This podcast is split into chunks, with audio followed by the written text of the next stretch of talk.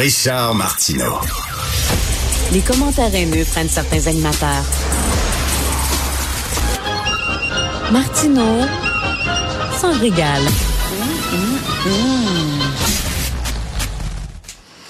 Vous connaissez la docteure Julie Saint-Pierre. Elle est lipodologue, elle est pédiatre spécialisée en obésité, les maladies cardiovasculaires. Euh, et euh, elle a mis sur pied, il y a quelques années, euh, des maisons de santé prévention au Québec. Il y en a 2500 en France. Emmanuel Macron veut en ouvrir près de 4000. ce sont des centres où on, on, aide les enfants dans le besoin à adopter de saines habitudes de vie. le 14 mars, docteur Julie Saint-Pierre, elle va euh, euh, euh, organiser une soirée bénéfice pour amasser de l'argent, justement, pour pouvoir financer et ouvrir d'autres maisons santé-prévention au Québec. Elle est en studio avec nous. Bonjour, docteur Saint-Pierre. Bonjour, Monsieur Martineau. Qu'est-ce que c'est que les maisons santé-prévention Québec? Il y en a combien, là?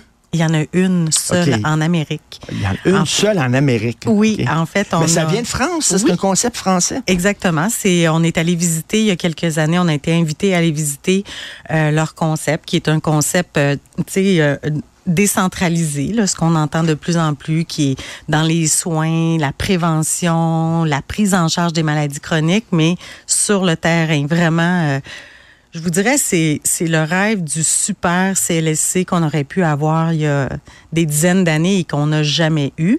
Donc, euh, suite à, il y a quelques années, euh, la France a été très déçue du rapport de ces GMF, là, euh, un peu comme nous. Hein, le rapport des GMF il y a deux ans était pas très élogieux et ils se sont regroupés en fait en 2008. Ils ont commencé à créer des, des maisons de santé, puis c'est devenu tellement efficace.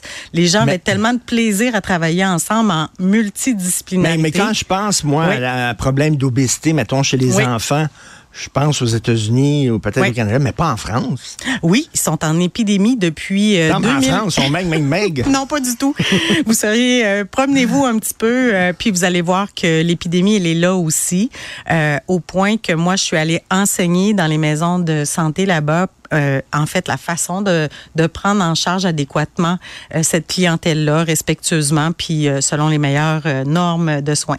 OK, donc c'est de, les amener à avoir des meilleures habitudes, entre autres de, nutrition. Là. Ben, pas juste de, nutrition, c'est de tout. Hein? C'est de tout. C'est l'approche 180 que vous dites. C'est l'approche 180. C'est quoi l'approche 180? L'approche 180, c'est un programme participatif. En fait, c'est qu'on propose à des gens de dire, êtes-vous inquiet de votre santé? Voulez-vous vous améliorer? Eh, puis c'est pas de dire on va vous soigner, hein. c'est vraiment vous, vous allez participer à un programme où vous allez apprendre des choses, où on va identifier un ou deux objectifs à la fois. Puis vous allez rencontrer l'ensemble des professionnels de la santé, puis vous allez vous améliorer. Puis on va pas viser euh, le poids ou votre indice de masse corporelle. Pour nous, c'est pas important. Ce qui est important, c'est de viser la santé. Puis là, les gens disent ouais, mais j'ai un problème de surpoids, d'obésité, puis j'aimerais ça perdre du poids. Ben, si ça vient, ça viendra. OK, parce que le discours a changé là-dessus. Mais dans parce 80... c'était vraiment la masse. Euh, oui, puis. L'indice de la masse corporelle, c'était bien important. On le mesure, mais on le mesure de façon dans l'intimité d'une relation thérapeutique. C'est fait par le professionnel de la bonne façon. Euh, les enfants ne voient jamais leur poids. Ils font que mesurer, voir si on grandit, puis ils se rendent pas compte qu'on a enregistré l'autre valeur. Euh, puis nous, c'est des, des, des, mesures qu'on suit dans le temps, euh, qui vont être un indice des fois. Est-ce que l'objectif qu'on avait mis à la maison a été réalisé? Donc, on revient dessus, on questionne les parents. On savait-tu que si tu bois une boisson gazeuse par jour, ben, tu as tant de chances de développer le diabète. C'est quoi le diabète? Oh mon Dieu, pouvez-vous dire ça à mon fils de 15 ans? S'il vous plaît, venez à la maison pour lui dire ça. Ben, écoutez, vous viendrez avec à la maison de santé, ça va nous faire tellement plaisir. tanné de le voir boire du coke, on a beau y Mais dire. Nul, nul n'est prophète chez soi, puis parce que vous êtes son papa, parce que sa maman euh, lui dit, ben, c'est sûr que vous êtes loser, puis que vous, n'avez ben rien compris. Mais, mais, si, le parent le dit, c'est pas bon. c'est pas bon. Dites-vous que même la pédiatre chez elle, c'est pas toujours... Euh, facile de, transmettre la bonne nouvelle. Fait que, mais c'est de s'asseoir avec le jeune, euh, c'est de l'amener. Nous, on est souvent un médiateur dans le programme. On va essayer de, positionner le jeune pour qu'il se sente respecté, mais que le parent aussi soient contents du changement. Donc, on, on construit souvent, on reconstruit l'estime de soi, les relations avec la famille. On c'est une approche de santé globale. Mais l'idée derrière ça, c'est mieux vaut prévenir que guérir. C'est ça. C'est-à-dire que Exactement. Euh, c'est pas lorsque les gens vont développer des maladies, le cholestérol, le diabète, etc. on, va faire ça, on va travailler en amont. Puis ça, là, je vais vous dire, là, dans une euh, euh, culture québécoise ou canadienne ou américaine, c'est pas sexy. Hein? On fait pas beaucoup d'argent quand on vend ça à des politiciens. Donc, on en est rendu là. On est rendu à faire des levées de fonds pour être capable de maintenir le programme qui, soit dit en passant, a été reconnu par tous nos pairs scientifiques. Hein. On a jusqu'à 94 de succès dans une approche comme celle-là. Mais, mais encore faut-il que la personne c'est participatif. On savez-vous, moi, savez-vous combien de temps ça me pris avant d'allumer puis de me dire peut-être que je dois me prendre en main puis commencer à faire de l'exercice puis tout ça? Ça me pris 60 ans. Ça fait deux ans Mais que maintenant je vais au gym, que je vais au gym et on me répétait tu vas voir ça, ça va te donner de l'énergie puis tout ça. Là, je le vois. Mhm. Effectivement, c'est vrai et là je me dis Christy, comment ça se fait? J'ai attendu 60 ans. Je suis tellement bien dans mon corps mhm. maintenant. J'ai tellement beaucoup plus d'énergie. Ça, je dors mieux, etc.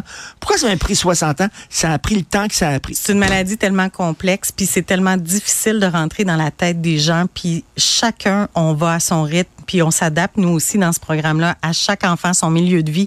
Quand même que je rentrerais dans une famille où est-ce qu'on a des déterminants sociaux de la pauvreté, les parents sont sont pas capables de joindre les deux bouts. Imaginez comment ça peut être difficile, mais on réussit même avec ces gens-là, les amenant petit à petit à changer des choses. Ce programme-là qu'on fait, on le fait l'été aussi avec les enfants qui ont des euh, facteurs de défavorisation les plus graves. Hein. On a euh, 80 enfants qu'on prend en charge l'été, qui apprennent un mode de vie sain, euh, chez qui on va semer une petite graine, puis que ça dit quoi manger des fruits, des légumes. Euh? Mais ils vont apprendre à cuisiner puis que ça coûte pas cher, ils vont apprendre à planifier, ils vont apprendre à faire du vélo. Hein? Euh, nos enfants l'été passé, n'ont aucun qui savait faire du vélo entre 8 et 12 ans. Mais est-ce que vous avez l'impression, des fois, là, comme euh, vous êtes dans le plein milieu du fleuve, les bras en croix, puis vous essayez d'arrêter le courant? Mon radeau, parce que, il coule. Mon radeau, non, il coule. toute, toute, la culture est sur les écrans. Puis, euh, on, trouve les pays scandinaves dont ben beau, mais ils ont fait des choix politiques, puis ils les maintiennent, peu importe les élections, puis les élus qui sont là à tous les niveaux, au niveau municipal, au niveau provincial, fédéral. On a besoin de ça au Québec, mais malheureusement, on n'est pas entendu. On, on nous écoute mais on fait rien. Ça fait dix ans cette année que je milite pour ça, qu'on est parmi les meilleurs dans le monde. Les gens nous regardent dans ce programme-là puis sont jaloux de nous autres. Est-ce que, est-ce que vous croyez qu'on devrait taxer davantage euh, le fast-food, les ben, boissons gazeuses, etc.? C'est sûr que c'est une enveloppe budgétaire qui serait intéressante. Les pays qui ont taxé les boissons sucrées et qui ont réinjecté dans des programmes comme ceux-là ou qui ont donné de la vraie bonne nourriture à nos enfants dans les écoles, ben... Là, là, là, euh, ouais, non, mais là, vous me startez, là. Vous me startez, Mais là, ce que vous dites, c'est on va taxer, mais l'argent va revenir dans des euh, vrais programmes de prévention. C'est pas comme ça que ça fonctionne au Québec. C'est qu'on taxe, ah, puis après ben ça, l'argent va aller dans le fond, dans le fond consolidé pour Nordvolt ou pour donner. Exactement, vous avez raison, mais ça c'est parce qu'on ne fait pas les bons choix politiques, puis parce qu'on est dans la séduction de 4 ans en 4 ans à aller chercher des votes. Puis les enfants, ils votent pas, M. Martineau. Fait que le 14 mhm. mars, on a besoin des gens. Venez, euh, en fait, au La Tulipe. Euh, on a des billets qui sont en vente. Soit sur Papineau? Sur Papineau.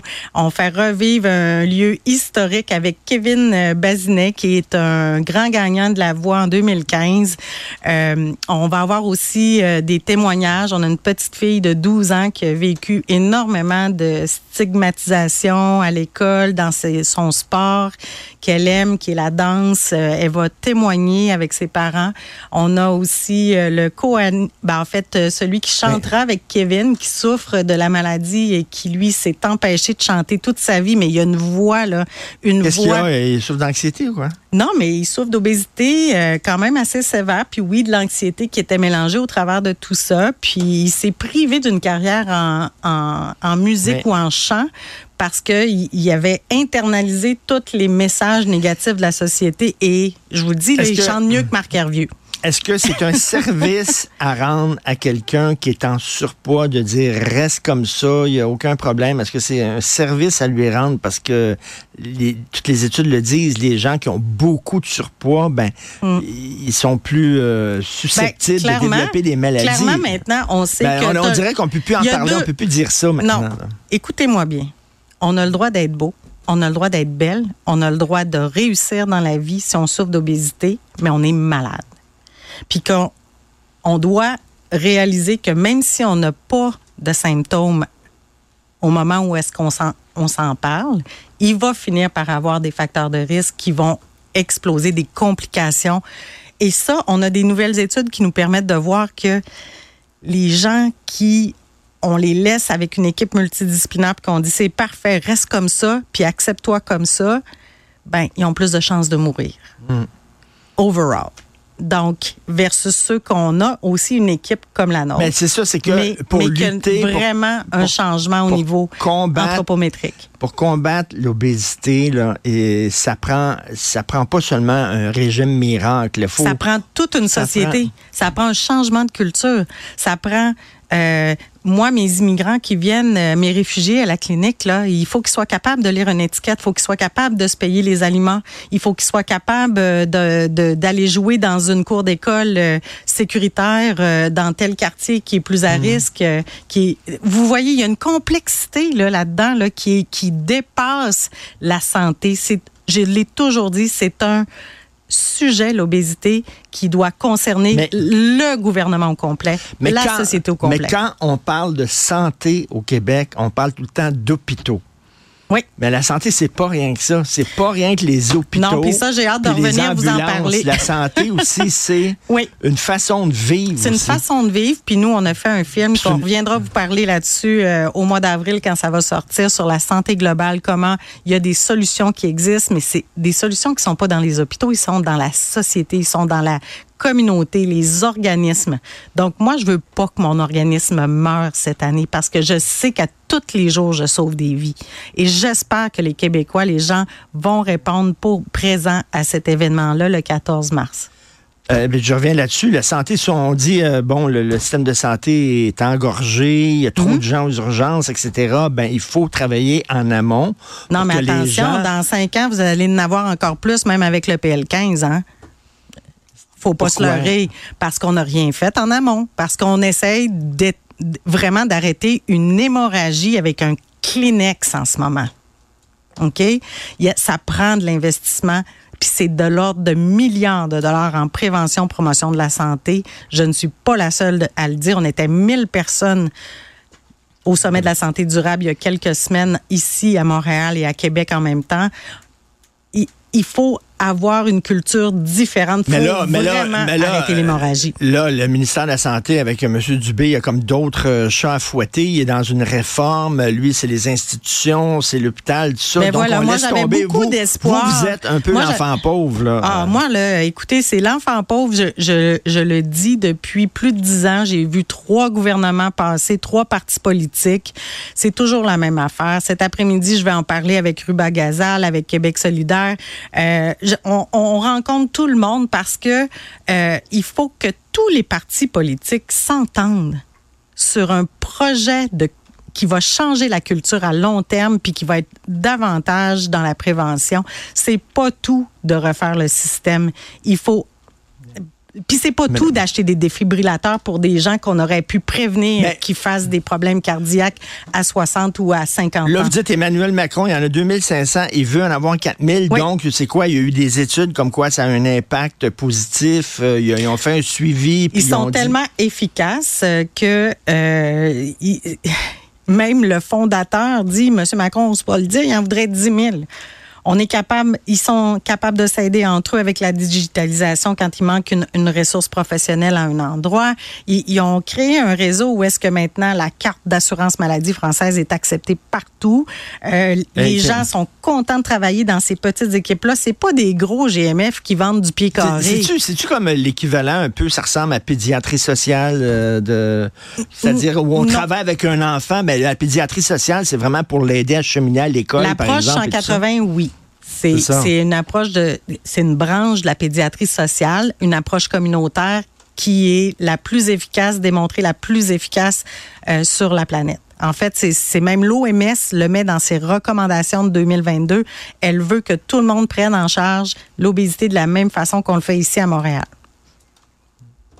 Mais il me semble ça, ça fait longtemps que j'entends parler de ça. Je dis qu'il faut prendre ce virage. On en a tellement souvent parlé que je vous trouve tellement bon aujourd'hui. non, mais c'est vrai, c'est que quand on parle de santé, on parle tout le temps d'hospitalisation de gens qui sont cécivières. Absolument. Mais on peut-tu faire en sorte qu'il y ait de moins de gens qui sont cécivières? C'est-à-dire que euh, euh, euh, baisser le nombre, entre autres, d'accidents cardiovasculaires en ayant... Les ben, cancers? On peut prévenir 4 cancers sur 10 en, ayant quoi? Une meilleure alimentation? Le facteur numéro un, c'est l'obésité. Non, non, c'est l'obésité directe. Hmm. L'obésité directe, la Société canadienne du cancer ça, nous, nous présente les données depuis deux ans. Mais malgré ça, on ne fait rien. Pourtant, on a pitié du monde qui font du, qui perdent leurs cheveux, qui font de la chimiothérapie. Mhm. Mais on n'a aucune pitié pour les enfants qui naissent pas nécessairement dans le bon environnement et dont les parents ont besoin d'accompagnement pour prévenir les maladies. Donc, c'est le 14 mars. Est-ce que les gens peuvent aller sur un sur site, le site Internet? Euh, en fait, euh, du RASC, le R-A sc.info euh, ou sur ma page Facebook qui est ouverte à tout le monde, Docteur Julie Saint-Pierre. Et euh, les billets sont en vente. Kevin Kevin nous prépare euh, vraiment un spectacle exceptionnel. C'est son retour sur scène euh, après quelques années d'absence. Oui, parce qu'il souffrait, je crois, d'anxiété. Il y avait de la difficulté à monter sur scène. Donc, euh, La Tulipe, c'est l'ancien théâtre des variétés. C'est sur Papineau, au nord de Mont-Royal. C'est le 14 mars. Merci beaucoup, docteur Julie Saint-Pierre, lipodologue, pédiatre spécialiste de l'obésité et des maladies cardiovasculaires et auteur. Merci. Merci. Bonjour.